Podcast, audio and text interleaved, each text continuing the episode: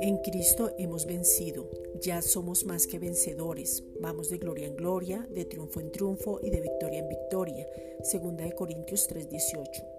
Padre, te pedimos en el nombre de Jesucristo que el poder que hemos recibido por medio del Espíritu Santo se manifieste para ser testigos de la obra completa, perfecta y suficiente. Santiago 1:4.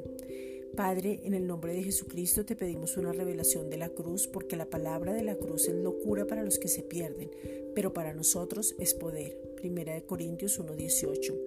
En la cruz fuimos redimidos de toda maldición, Gálatas 3:13, de toda iniquidad, Tito 2:14, del poder del pecado, Primera de Corintios 15:56, del enemigo, del acta que nos era contraria, Colosenses 2:14 una vez y para siempre derramó toda su sangre, dándonos entrada al lugar santísimo. Hebreos 9:8.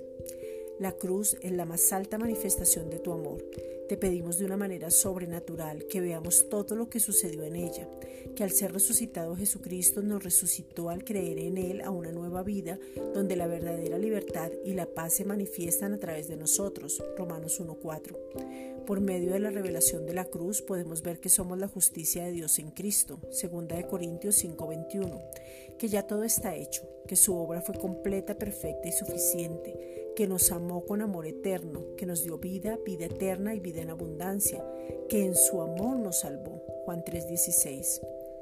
Padre, te damos gracias porque sabemos que en tu palabra cobramos ánimo para poder levantar personas. Filipenses 1:14.